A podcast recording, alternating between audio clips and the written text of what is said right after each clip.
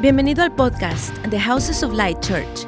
Esperamos que disfrute el mensaje de esta semana con nuestro pastor Nets Gómez. Leo este versículo y vamos a orar. Nosotros le amamos a Él porque Él nos amó primero. Vamos a orar.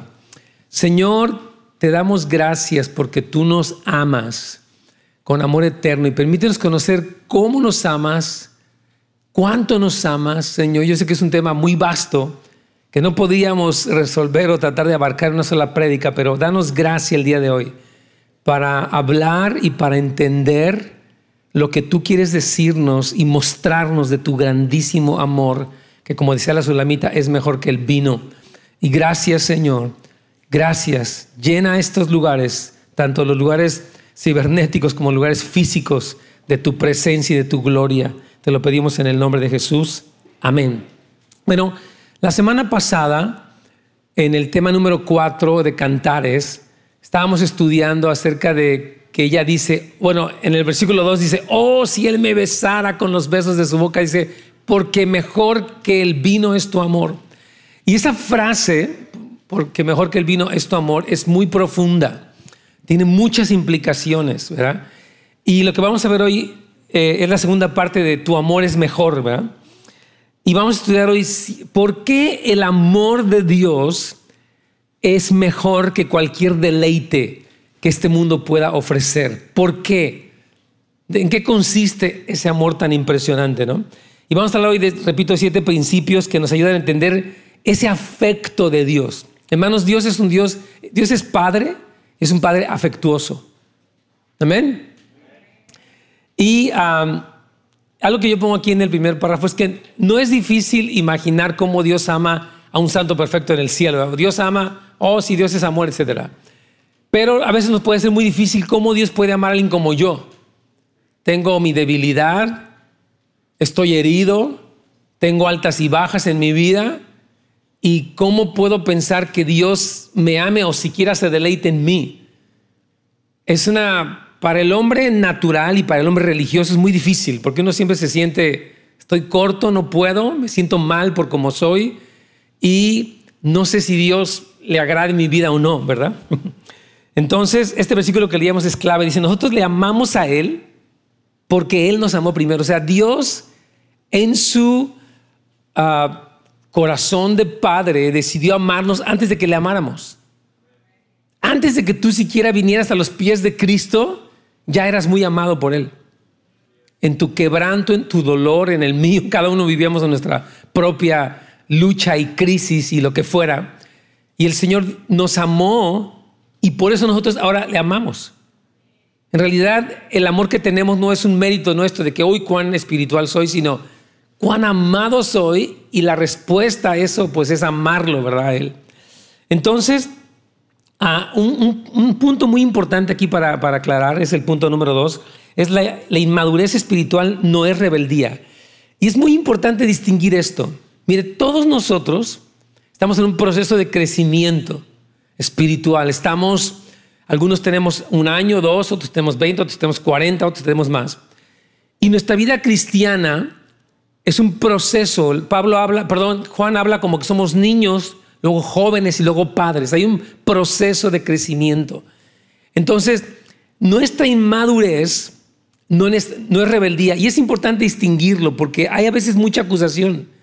Satanás, la Biblia le llama el acusador de los hermanos. Es el que te viene a decir, tú no la haces, tú no puedes, tú no cambias, tú vas a terminar mal, tu problema es demasiado grande, etc. Satanás trae mucha carga y a veces las personas viven en esa condenación y tenemos que poder reconocer que aunque sí tenemos luchas y Dios quiere que cambiemos, su amor por nosotros nos lleva por ese proceso y nos permite superar cosas. Amén. Entonces, aquí tengo una frase que me encanta, ¿no? Que no deberíamos vivir en condenación pensando que Dios está enojado con nosotros cuando en realidad se deleite en nosotros o sea, una persona religiosa normalmente se siente condenada, ¿verdad? Oh, es que no la hago y no puedo alabar a Dios y para qué pues vinimos hoy a la iglesia, sí, ¿verdad? Pero tenemos que, tú no puedes Cuando Dios te ama, tú no puedes vivir en ese sentimiento de condenación. Pero tampoco podrías vivir en arrogancia diciendo, yo soy lo máximo, soy súper amado y casi casi le hago un favor a Dios. Cuando en realidad puede estar disgustado con, con alguna conducta que nosotros hayamos tenido. Entonces, es importante entender esto. O sea, yo lo tomo como un papá voy a utilizar mucho el ejemplo de un padre, ¿no? Yo, por ejemplo, todos aquí los que tenemos, bueno, los que tenemos hijos, amamos a nuestros hijos entrañablemente. Y nuestros hijos tienen luchas, tienen problemas, tienen inmadurez, tienen egoísmo algunas veces, tienen buenos detalles a veces. Pero nuestro amor por nuestros hijos ah, nos hace amarlos y aceptarlos, pero también promover un cambio en ellos. ¿A, poco no? Queremos que nuestros hijos maduren, que nuestros hijos crezcan, que sean responsables, que, sean personas que, forjan un, un, futuro, etcétera, ¿no? Entonces Dios es así. Y como cristiano tú no puedes vivir con un sentimiento, voy a usar la palabra un poco fuerte, de gusano aplastado. o sea, como que, sí, o sea, como que, no, soy un chafa, y Dios, ay, ¿verdad? Qué horrible. No, no puedes vivir así porque dice la Biblia que el Señor se deleita en su pueblo. Cuando Cristo Jesús murió por nosotros y derramó su sangre y nosotros nos arrepentimos y creímos en el Evangelio, nuestro estatus cambió. Tú y yo antes estábamos bajo la ira de Dios, ahora estamos bajo la gracia de Dios. Entonces, esa gracia es un favor que no es, fíjese bien, el favor de Dios no está determinado porque yo sea buena gente o mala gente o porque si ore un día o no ore dos días. El amor y el favor de Dios son reales. Cuando yo oro más, disfruto más ese amor. Y veo más de su reino, pero no es que Él me ame más o menos. Dios no es voluble. Hay mucha gente que me pregunta, como que he visto muchas personas haciendo preguntas. Por ejemplo, ¿qué pasa, pastor, si una persona, por ejemplo, no yo del Evangelio y de repente eh, era un indígena en una región alejada de la civilización y esa persona muere, ¿a poco se va a ir al infierno? Yo digo, bueno, en esas preguntas yo veo como que el hombre quiere encontrar que Dios la va a regar. De verdad. ¿A poco Dios lo va a mandar al infierno como diciendo, válgame Dios, no te atrevas a hacer eso? Es como si un hombre te atrevara a corregir a Dios. Le digo, mira hermana, Dios, la Biblia nos dice, es un tema como un paréntesis, ¿no? Que la creación de Dios es un testimonio al hombre de que Dios existe, número uno. O sea, hay un testimonio externo de la realidad de Dios. Después hay un testimonio interno. Dios dejó una conciencia. Todos los seres humanos en la historia universal han tenido algo adentro que les dice, ah, ah, no hagas eso, no robes, no codicies la mujer de tu prójimo, no digas mentiras. Pablo en Romanos 1 y 2 explica esto. Entonces dice Pablo que los hombres serán juzgados conforme a esta ley. Por lo tanto, el testimonio externo e interno que Dios ha dejado es suficiente para que la gente tome una decisión y si quiere o no a Dios. Por lo tanto, la decisión de Dios siempre será justa. Siempre será justo Dios en sus designios porque Él está lleno de amor, de justicia, de santidad, de misericordia y de verdad. Siempre, siempre, hermanos queridos. Ese es Dios. Entonces, no sé, como que en el hombre hay esta idea de que Dios va a salir con alguna cosa rara. Y tenemos, de veras, tenemos que romper esos argumentos. Es verdad, hermanos, Fíjese bien que existen muchas cosas que no entendemos. ¿Por qué existen redes de tráfico de niños, por ejemplo? ¿Por qué existe el tráfico humano? O sea, son cosas muy duras y dolorosas, pero en nada de eso podemos señalar a Dios como el culpable. Al contrario, Dios recurre a rescatar a personas que están allí. Y el responsable es el ser humano. Dios, nadie le puede tachar a Dios de injusticia, de por qué Dios no hace nada. Yo he dicho, fíjese bien, Dios le encargó al hombre la tierra. Por lo tanto, lo que ocurre en la tierra es responsabilidad del hombre. Cuando el hombre la riega, el hombre hace mal, Dios envía un rescate, envió a su mismo hijo para salvarnos. Entonces, el problema nunca está en Dios, ¿no? Dios no tiene un déficit de amor, de que sabes que ya se le acabó el amor a Dios, ¿qué vamos a hacer? Dios es amor, dice la Biblia. Amén. Entonces, Él tiene suficiente amor para ti. Amén. Dios tiene suficiente amor para ti en tu lucha, quebranto, dolor, lo que sea que tú estés pasando. Amén. Entonces, la inmadurez, voy al párrafo C, no es lo mismo que rebeldía. Muchas personas están confundidas en eso. O sea, voy a explicarte esto.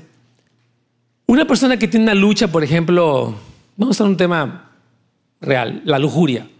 La persona, cuando no conoce al Señor, se entrega a eso y vive haciendo barbaridad y media, soltero, casado, divorciado, como sea. Esta es una realidad. Mujer y hombre, quien sea, joven, adulto. La lujuria es un problema real. Ahora, cuando una persona viene a Cristo, nace de nuevo. Y la persona dice, esto está mal. Y yo ya no quiero esto en mi vida. Esta realidad de que ha nacido de nuevo lo hace estar luchando contra la, la lujuria. Puede ser que le tome tiempo encontrar un lugar de sobriedad para poder estar en victoria sobre la lujuria. Pero Dios no dejó de amarlo en ese tiempo. Lo amó en su proceso de vencer su lucha contra la lujuria. Yo le llamo el Padre que lucha con nosotros. Eso me, ese, verdad me encanta. Mire, yo por ejemplo, si viera que mi hija hace algo mal y, y me burlara de ella, sería una vergüenza. Cuando mi hija hace algo mal, yo quiero ayudarla, quiero entrenarla, quiero ¿verdad? sacarla. Y Dios es mejor padre que yo y que tú. Dios dice, cuando yo te veo en una lucha, no me burlo de ti, no te ataco, te ayudo. Estoy luchando, estoy, te veo, te doy promesas, te doy verdades, te doy fortaleza, te doy gracia, te doy poder para que salgas de ese lugar.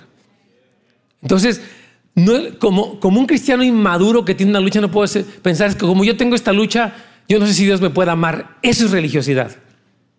Cuando tú tienes una lucha, como nacido de nuevo, tú no quieres ese pecado. Y por lo tanto, Dios está de tu lado peleando contra eso. Dios está contigo y dice, yo te voy a ayudar. Vente, acércate a mí. Escúchame. Eh, llénate de mí para que tú puedas vencer porque yo no estoy contra ti. El religioso siempre se siente mal. No, yo no lo hago. Yo soy un chafa. Soy un nada que ver. Dice el Señor, no, yo no soy así contigo. Yo soy un padre amoroso. Yo puedo distinguir entre inmadurez. Mira, hay una diferencia entre inmadurez, rebeldía e hipocresía. El hipócrita dice que va a cambiar y ni, cambia. Oh, sí, no, qué horrible. Pero sigue en su rollo. No tiene la menor intención de cambiar, aunque dijo que iba a cambiar. Esa es hipocresía. Y en última cuenta es rebeldía porque se está oponiendo. Pero el, inmaduro es el que dice, yo no quiero. Yo no, quiero hacer esto. Yo, yo, recuerdo luchas que tuve en mi vida en los primeros 20 años de cristiano, fueron muchos años. Yo decía, Señor, ¿qué es esto? Ayúdame.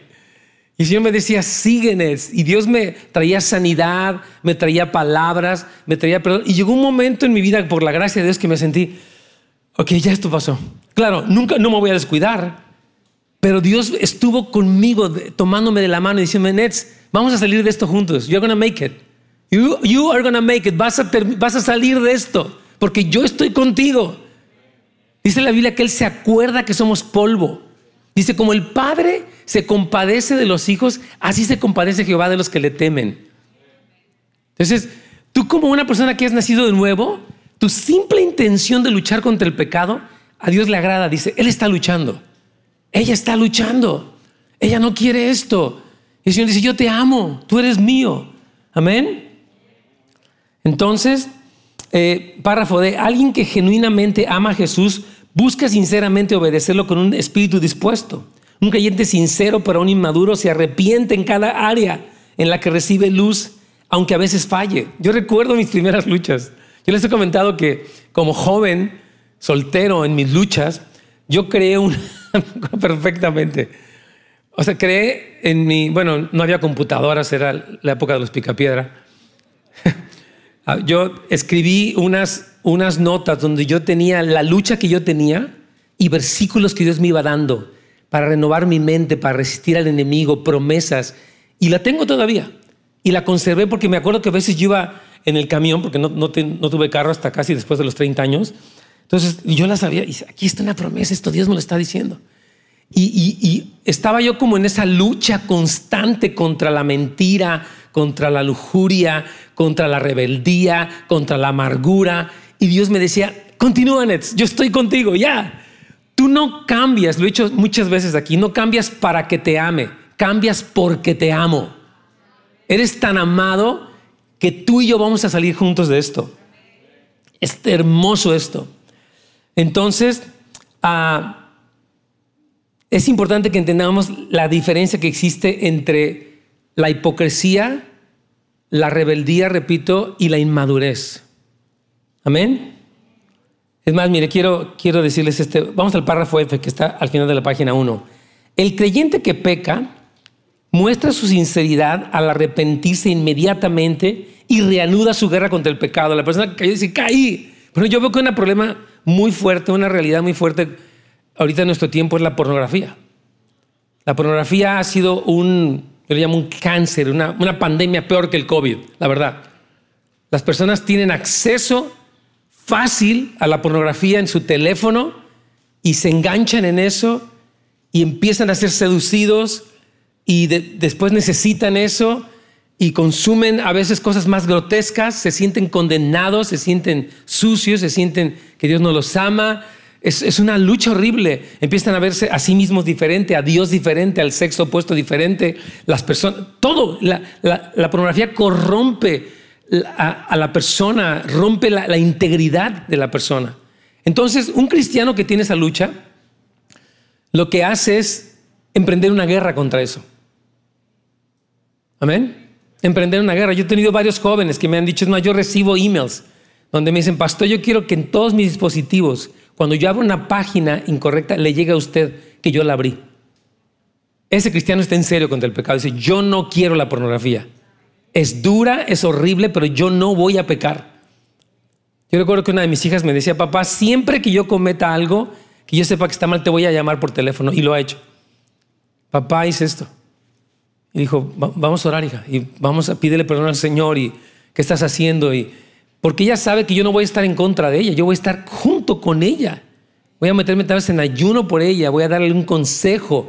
Porque yo, he dicho, hay una diferencia, y va a sonar un poco burdo el ejemplo, pero tolérmelo. Es diferente una oveja que se cae al lodo a un marranito que le gusta revolcarse en el lodo. Es diferente. Una oveja cae en el lodo y es como que, oh, es contra mi naturaleza, se me está manchando mi lana, estoy como, ya me voy de aquí, ¿verdad? Pero un cerdito dice, ahora sí que hasta se da vueltas, ¿verdad? Se agarra así como, le encanta, ¿no? O sea, está así como gozándose en el... Y, eso pasa con un cristiano nacido nuevo. El pecado no, no lo quiere. Dice, yo no quiero esto, es horrible. no quiero, ayúdenme. Y va a un retiro y se mete para siar y va con un líder y ayuna un tiempo y clama promesas porque no quiere. Y Dios dice, yo estoy contigo, yo estoy contigo. Pero si alguien se está revolcando, no ha nacido de nuevo. Y, y en ese lugar es peligroso. Porque la persona que no ha nacido de nuevo está abandonándose al pecado uno de los ejemplos muy fuertes es, el ejemplo de David y de Saúl. Lo pongo rápido. Lo tengo ahí en las notas. David fue un hombre que cometió un pecado horrible de adulterio y de asesinato. Espantoso. Saúl tiene un problema de arrogancia, tiene un problema de inseguridad muy fuerte, tiene un problema de egolatría. Él se hizo un monumento a sí mismo. ¿Ok? El pecado de David fue en un sentido más grave que el de Saúl pero el corazón de David en el Salmo 51 es, lávame, límpiame, purifícame. Señor, yo no quiero esto, por favor, sácame de esto. David estaba en una lucha. David no se alejó de Dios cuando cayó, corrió a Dios. Señor, mira lo que me pasó. Hice esta barbaridad y tomé la mujer que no era mía y hice esto con uno de mis capitanes. Señor, lávame. David conoce y reconoce su, su situación y corre a Dios. Y Dios lo ayuda y Dios lo saca, claro, lo disciplina, pero lo sacó de allí. Saúl dijo que se iba a arrepentir, pero no, no lo hizo. Saúl dijo, ¿sabes qué? Vamos a taparle el ojo al macho, vamos a fingir que todo está bien. No le digas a nadie que yo tengo este rollo. No estaba arrepentido. Entonces, entonces Dios no se agradó en la vida de Saúl, aunque su pecado aparentemente era menor. Sin embargo, se agradó en la vida de David porque él él, estaba sinceramente en una lucha contra el pecado. Amén. Esto, es importante. hay una diferencia. Tú como cristiano tienes que tener una, tienes que distinguir entre la convicción y la vergüenza. Satanás quiere avergonzarte, el Espíritu Santo quiere convencerte. O sea, trae una convicción, dice la Biblia que Él convencerá al mundo. ¿Sabes que Eso que haces está mal, pero no es para que te sientas mal, acércate a Dios, ven. Yo te voy a sanar, ven y búscame, búscame y vivirás. Dios te dice, ven, acércate, ven, estás mal, ven, te sientes mal, ven, caíste, ven. Pero Satanás te dice, no, tú eres un chafa, eres un hipócrita, Dios no existe, a ti no te quieren. Satanás es el que trae vergüenza, tú no sirves, tú no puedes, tú estás perdido, tú estás muy sucio. Satanás quiere descartarnos como personas. Y Dios nos señala, esto es tu pecado, pero tú no eres tu pecado. A mí me encanta que en, que en cambiamos la frase, ¿no? Porque antes decían, yo soy una persona que tiene lucha de pornografía o lo que sea. Decimos, no, yo soy un hijo amado que está luchando contra esto, pero mi, mi lucha, hermano, lo peor de ti no te define. Yo por eso estoy tan en contra, la verdad. Una persona que lucha contra la homosexualidad no tiene por qué definir su vida como yo soy un homosexual. No, yo soy un hijo de Dios, tengo una lucha en mis atracciones, pero yo no soy definido por mi pecado, yo soy definido por el amor de Dios. Yo soy un hijo de Dios. Tengo una lucha, pero eso no es lo que me define. Lo que me define es que soy amado por el Señor. Eso es lo que nosotros tenemos que captar, porque el mundo quiere marcarnos. O tú eres XYZ, tú eres tal cosa. Entonces te defines por el pecado que tienes. Defínete por el amor que el Señor te tiene. Eso sí, defínete. Amén. Oh, amén, qué bendición. Fíjate, aquí en el párrafo I de la, en la página 2 digo, somos definidos por la pasión de Dios por nosotros. Yo recuerdo que yo mucho, mucho tiempo en mi vida, se los, se los quiero confesar aquí, fui definido por todo el trato familiar que tuve. Pero yo tuve mucho bullying en mi casa y en la escuela. Yo tuve mucho rechazo, mucho abuso sexual de todo tipo. Y yo me definía por eso, soy esta persona descompuesta. I'm a broken person. Así me sentía yo. Y me dijo, no, tú no eres un broken person. Tú eres mi hijo. Y yo volví a la misma, sí, pero soy un chafa. Y uno se dice, Señor, no, espérate. Y yo me decía, yo soy un tonto y yo la he regado. Y yo no sé, dice, Señor, no. Una vez Dios me habló seriamente y me dijo, Nets, te prohíbo que sigas hablando de ti acerca de, o sea, acerca de ti como hablas, porque yo no hablo así de ti y tú no tienes por qué hablar así de ti mismo. Me lo dijo seriamente, me dijo, no, Nets, basta. Ya no te hables así, yo soy el chafa, yo no sé qué, yo he sufrido, a mí me dejaron, a mí me hicieron, a mí me destrozaron, a mí me no sé qué.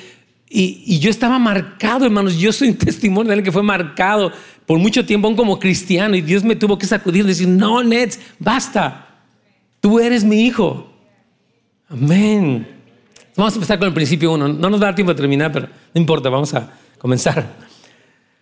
Número uno es este que Dios ama y bendice a todos, incluidos los no creyentes. Fíjate, dice el famoso versículo, porque de tal manera amó Dios al mundo, que dio a su unigénito para que todo aquel que en él cree no se pierda, mas tenga vida eterna. O sea, Dios tiene un amor sin límites, tiene un amor inagotable, es un amor yo le llamo implacable. Y digo, Señor, ¿cómo no te has dado por vencido conmigo? Que a veces, my gosh, Señor, no, I'm never gonna give up on you ever. Nunca te voy a dejar.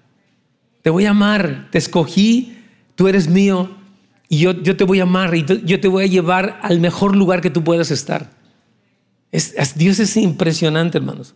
Fíjate, dice la Biblia que en esta, Romanos 5.8, más Dios Gracias por el versículo más. Dios muestra su amor para con nosotros en que siendo aún pecadores, Cristo murió por nosotros. ¿Qué cosa?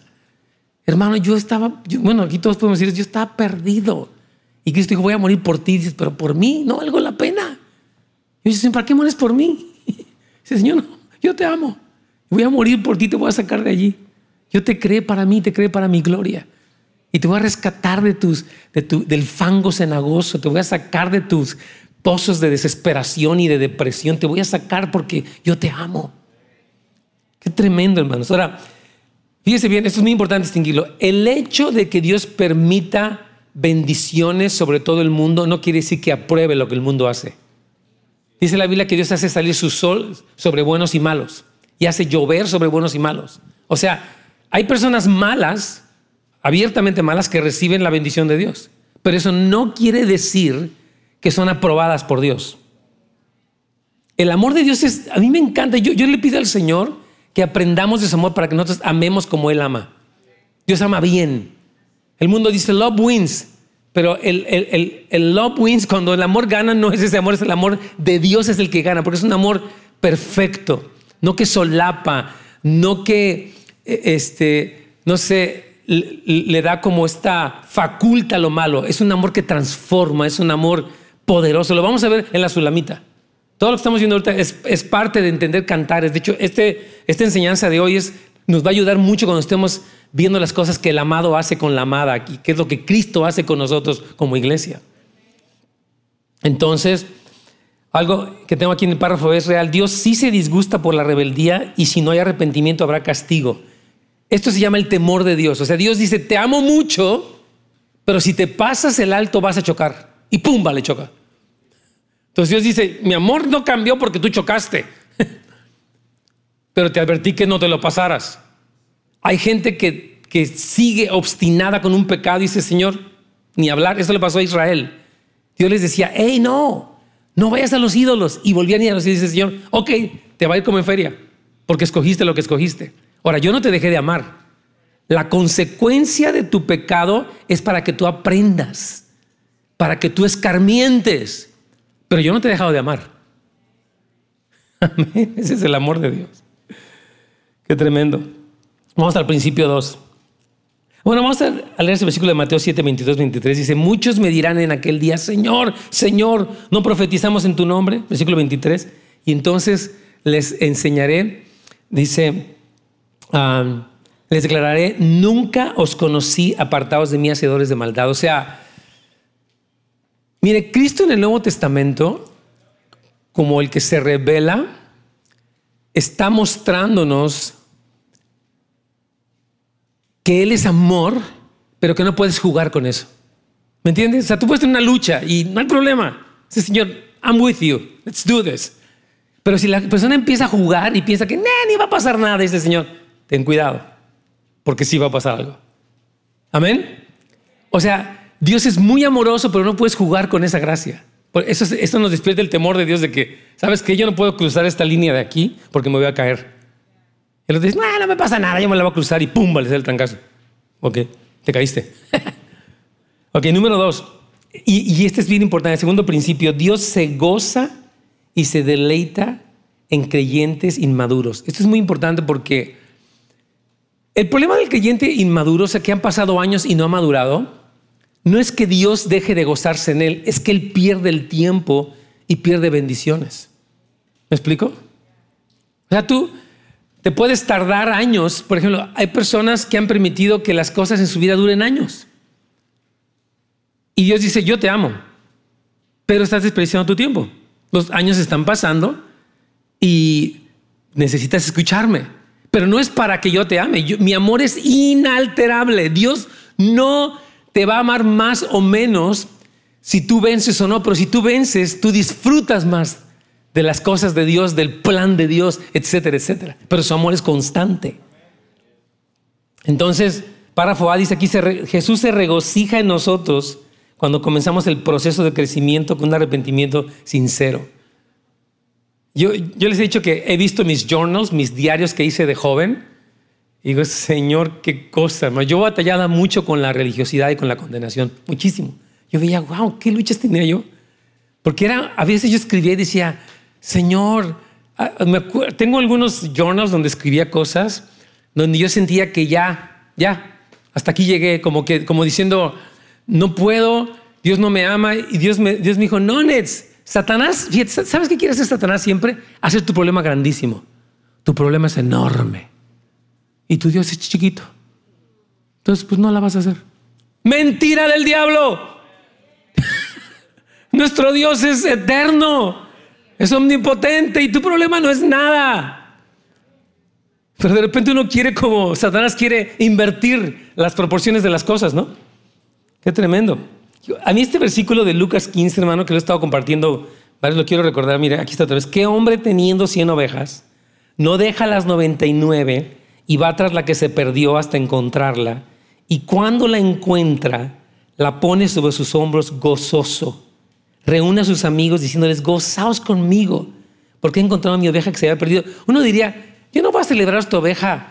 Un, ser humano diría, esta oveja tonta que se le ocurre perder, si me hace perder mi tiempo, ¿qué la voy a festejar? La voy a meter a palazos al redil que se le quite lo distraído, lo tonta. Pero Dios no piensa así. Dios no piensa así. Esta parábola está diseñada para mostrarnos las emociones de Dios. ¿Sabes qué nos muestra que Dios, cuando alguien se aleja, hay un sentido de pérdida, como que, ah, es como cuando tu hijo tú lo esperas y no llega, o le preparas la cena y no llega. Es como un, Dios nos muestra en esta parábola cómo se siente Él por personas que torpemente se alejan. Porque la, ovejita fue torpe, de repente, ¿qué hubo? ¿Dónde andan las demás? Y de repente andaba ahí pajareando, como decimos, y de repente se perdió, y de repente salen las 99 por allá, y esta anda por aquí así, y de repente se saca de onda. Y cuando el pastor ve la situación, él dice, oh, wow, me falta esta. Y él va y dice, ¿quiénes aquí las 99? Las deja en el desierto. Y va, hace un esfuerzo por buscarla. Ese es Dios. Esas parábolas no se trata de la oveja, se trata del pastor. Se trata de la mujer que busca la moneda y se trata del papá que está esperando a que este hijo rebelde regrese. Está mostrándonos Dios cómo me siento. Quiero decirles cómo me siento yo, dice Dios. A veces las personas piensan que Dios no tiene sentimientos. Piensa que Dios está o triste o enojado o, apático. Tú oras y Dios está así como que, qué flojera, ya terminaste, ya me voy. Dios no es así. Dios no es así, hermanos.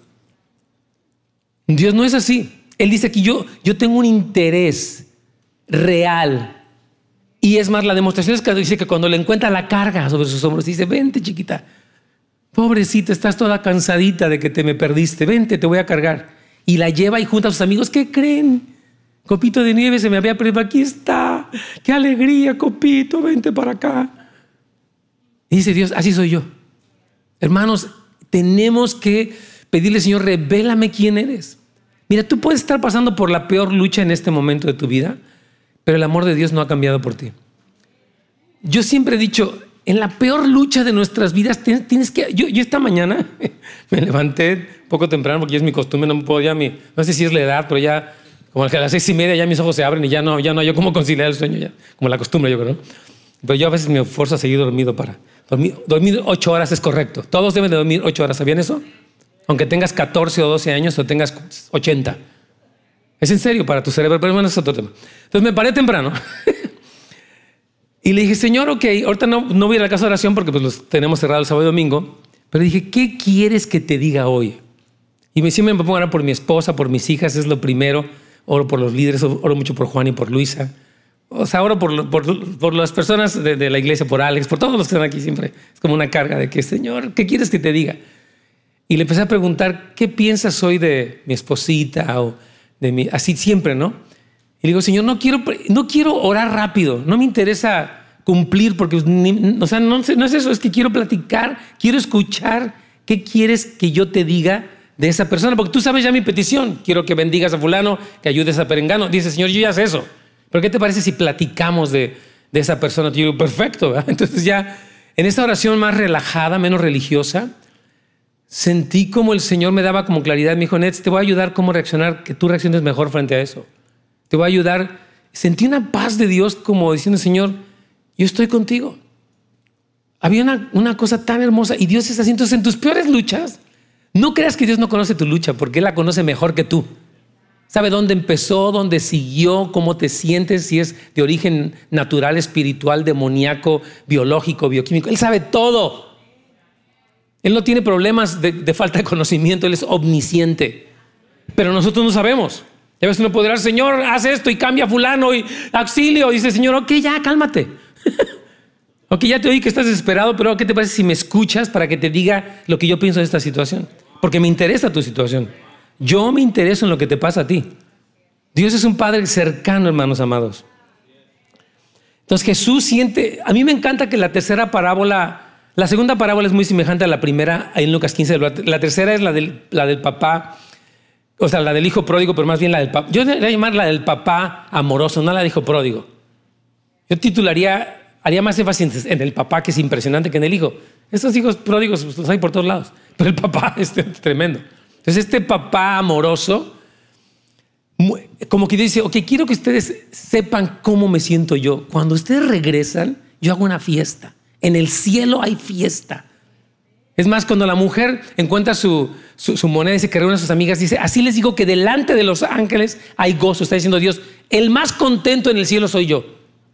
Y el más contento cuando mis hijos se arrepienten soy yo. Y cuando se levantan de sus caídas soy yo. Me encanta que se levanten cuando se caen. A Dios le encanta que te levantes, hermano y, disfruta, dice, qué bien, y te voy a poner, y habla de cómo le voy a poner un vestido nuevo, y le voy a poner calzado, y el anillo, ya todo lo que sabemos, y voy a mandar un becerro gordo, habla del corazón de, hermanos, Dios es un Padre impresionante. No dejes que la religiosidad o tus preguntas sin respuesta nublen lo que Dios está mostrando acerca de quién es Él, por ti. No por el vecino junto a ti, por ti. Amén. Entonces la Biblia dice que Dios se deleita en tener misericordia de nosotros. Dice Miqueas 7:18, porque Dios se deleita en misericordia, no retuvo para siempre su enojo. Jeremías 9:24, yo soy el Señor que hago misericordia, derecho y justicia en la tierra, porque en estas cosas me complazco. Y dice, a mí me encanta tener misericordia de ti. A mí hay un versículo que, me encanta que dice que las misericordias del Señor son nuevas cada mañana. Ahí está, Lamentaciones 3:22. Ese versículo me sostuvo en mis luchas. Dice, bueno, ya pasó el día de ayer. No sé si me fue bien, mal o regular en mis luchas, pero hoy su misericordia es nueva. Y Señor, I'm going to take advantage of this. Yo voy a aprovecharme esta misericordia, es nueva. Dijiste que cada mañana es nueva tu misericordia. Yo empiezo fresco esta mañana. Amén. Si has tenido una lucha muy prolongada por años, toma ese versículo. Señor, dice tu palabra que tu misericordia es nueva cada mañana. Como que dice Señor, ok, vamos a empezar fresco. Ya lo que pasó ayer ya pasó. La regaste, no la regaste, salió bien mal regular. Ok, está atrás. El pasado ya pasó. No sé si sabían eso. Pero dice, hoy es nueva mi misericordia. O sea, otra vez. ¿Cómo me daba como esperanza? Ok, Señor, vamos a empezar otra vez. Y Dios me decía, Nets, aprende tus lecciones, etcétera. ¿va? Entonces, fíjese, el párrafo me encanta. Dios recuerda y comprende nuestra debilidad más que nosotros. Esto es como me encanta. Este versículo también a mí me ha sostenido toda mi vida.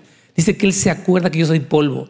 tú sabes que soy débil, tú sabes que a veces no puedo, tú sabes que a veces me canso, tú sabes que a veces eh, es difícil. Fíjate, cómo dice el Salmo 103. Este, este salmo ha sido como un tesoro para mí, se los quiero compartir como de mi corazón. Es casi como uno de mis tesoros en mi relación con Dios. Dice, no ha hecho con nosotros conforme a nuestras iniquidades. Si Dios nos diera, hermanos, lo que nos mereciéramos, ya, no estaríamos aquí muchos de nosotros. Yo creo que estaría vacío, sinceramente. Pero Dios dice, no te, voy no te he tratado como te lo mereces. Te he tratado mucho mejor de como te lo mereces. Dice, ni nos ha pagado conforme a nuestros pecados. Y dice, porque como la altura de los cielos sobre la tierra, engrandeció su misericordia sobre los que le temen. Y versículo 14, porque Él conoce nuestra condición, se acuerda que somos polvo. Dios, Dios me decía, Nes, yo sé que tú eres débil, yo sé que tienes esa lucha, yo sé lo que sientes, yo sé lo que, lo que te preguntas, yo sé, sé perfectamente. No estoy sorprendido de que, uy, ¿te sentiste así? ¿Caíste así? ¡Qué barbaridad! No sabía. No, dice, Señor, yo sé. I know you. Antes de que hables en la mañana ya sé qué vas a decir. Ya sé todo, dice, dice aún, decía Salmo 139, aún no está la palabra en mi boca y aquí tú ya la sabes toda. Dice, yo sé, ahora no te he dejado de amar, ¿eh?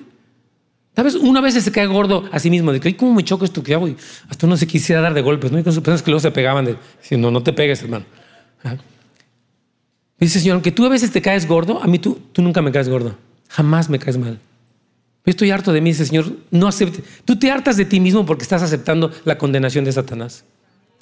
Tú te mantienes luchando cuando escuchas la voz de Dios que te dice, lucha, sigue luchando.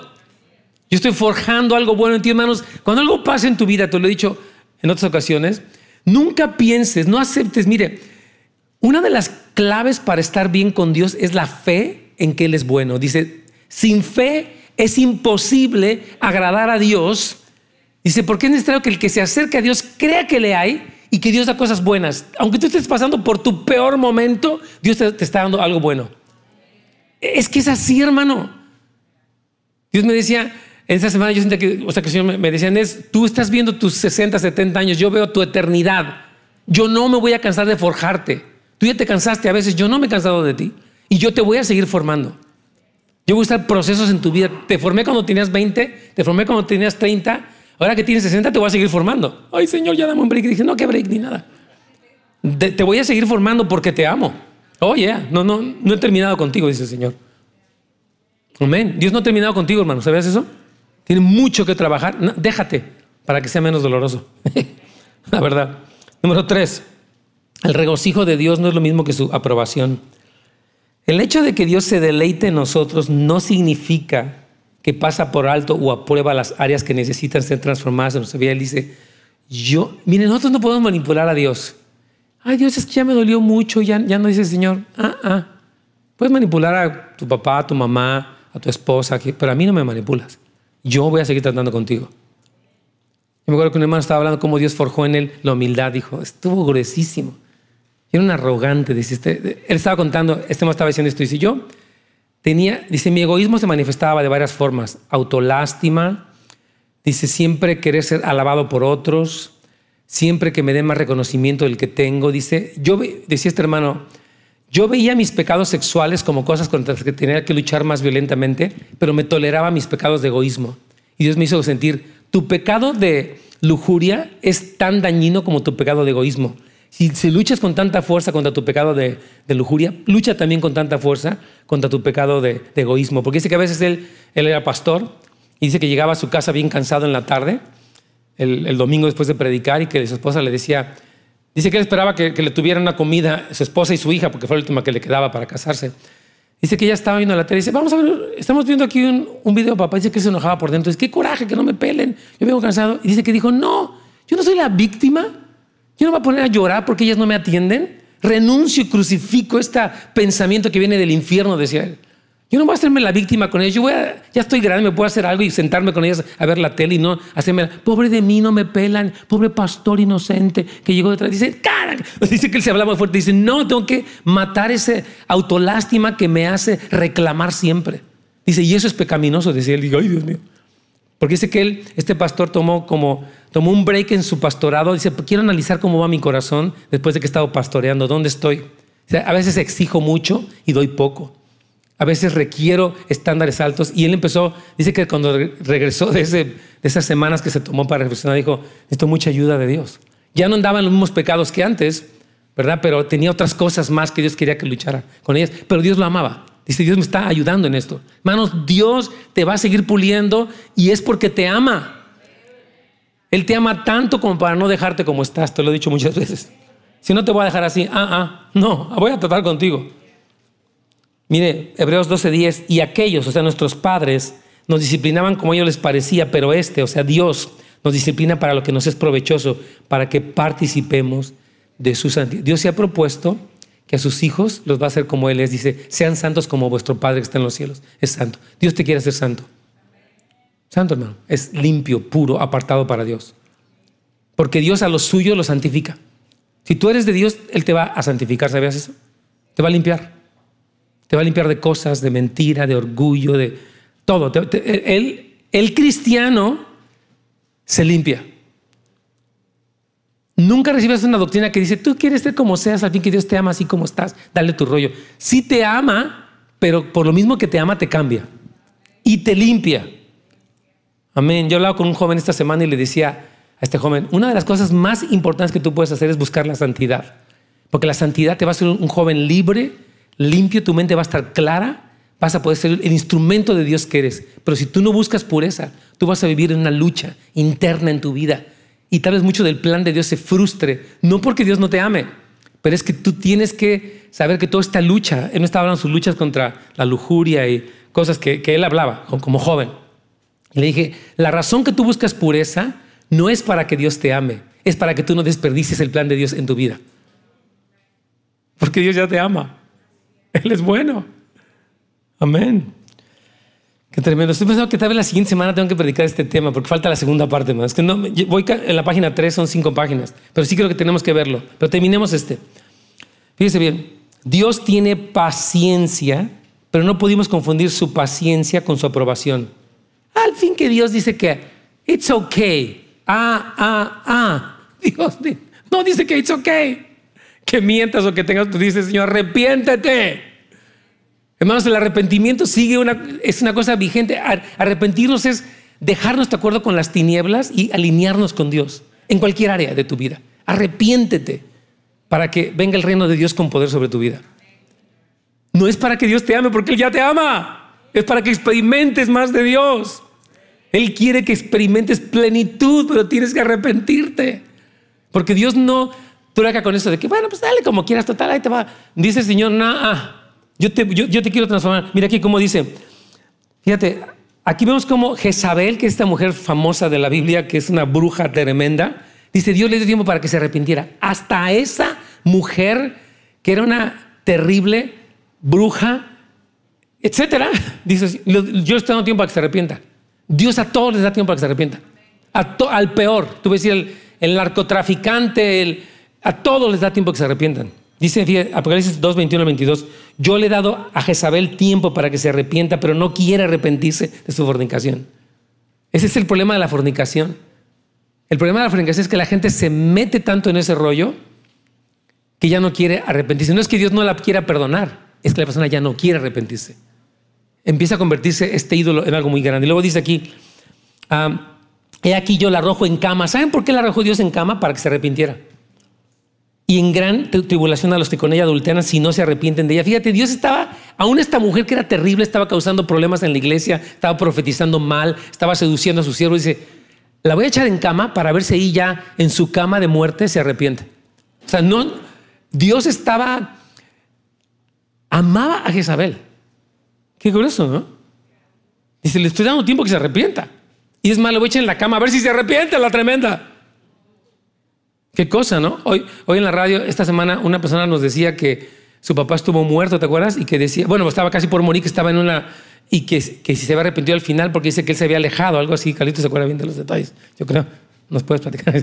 No, pero, pero yo, le decía, hermano, es probable, yo le decía a esta hermana, que Dios permitió que su papá pasara un tiempo antes de morir, donde él dice que él que se reconcilió, que se arrepintió, porque él se había alejado, era cristiano, se alejó y después se enfermó y en, su cama él estaba eh, queriendo reconciliar con su familia y después murió. Me dice, ¿estará en el cielo? Le digo, estoy seguro que está en el cielo. Porque Dios le dio tiempo para arrepentirse porque lo amaba. Aunque se alejó, aunque estaba en su rollo, el amor de Dios no cambia. Él tiene misericordia, hermanos amados. Él es bueno.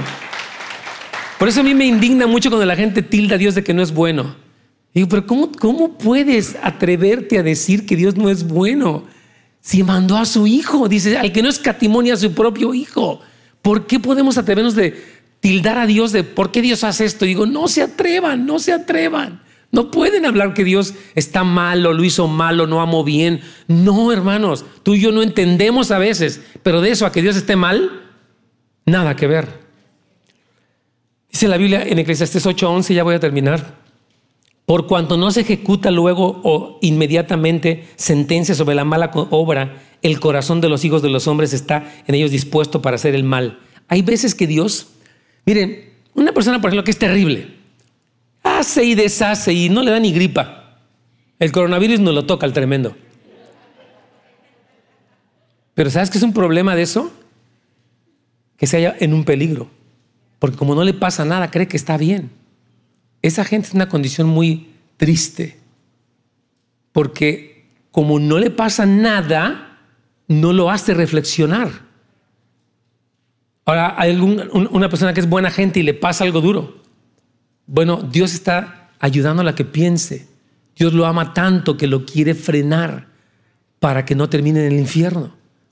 Entonces, nosotros vemos las cosas desde afuera. Oiga, pues ese narcotraficante tiene sus ametralladoras llenas de diamantes, le va re bien. Y a mí que diezmo luego me va como en feria.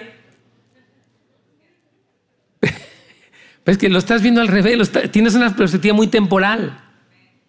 Ves nada más los diamantes, no ves lo eterno. Entonces estás un poquito confundido. Porque al Dios hace que el hombre pase por aflicciones, pero Dios está haciendo algo en él. Está exprimiendo algo del mal. Está sacando y dice, necesito limpiarte. Dice, Señor, ¿qué haré por ti sino por probarte para purificarte? Dice, Señor, te voy a purificar. Te amo mucho. Te voy a purificar. ¡Ay, me duele! Ok, no te preocupes. Estoy haciendo algo bueno en tu vida. Amén, gloria al Señor. Nada más, ese último párrafo, con este les prometo que termino. Cuando nos negamos a confrontar honesta y completamente el pecado en nuestro corazón, no somos menos amados por Dios, pero sí tenemos pérdidas de varias formas. O sea, cuando tú no confrontas tu pecado, pierdes tiempo, pierdes gozo, pierdes plan, pierdes poder, pierdes cosas, pero no pierdes el amor de Dios. Porque su amor de Dios es inalterable. Amén. Vamos a de pie, vamos a orar, hermanos queridos. Gracias por sintonizarnos. Para más información de nuestro ministerio, recursos y horarios, visite housesoflight.org.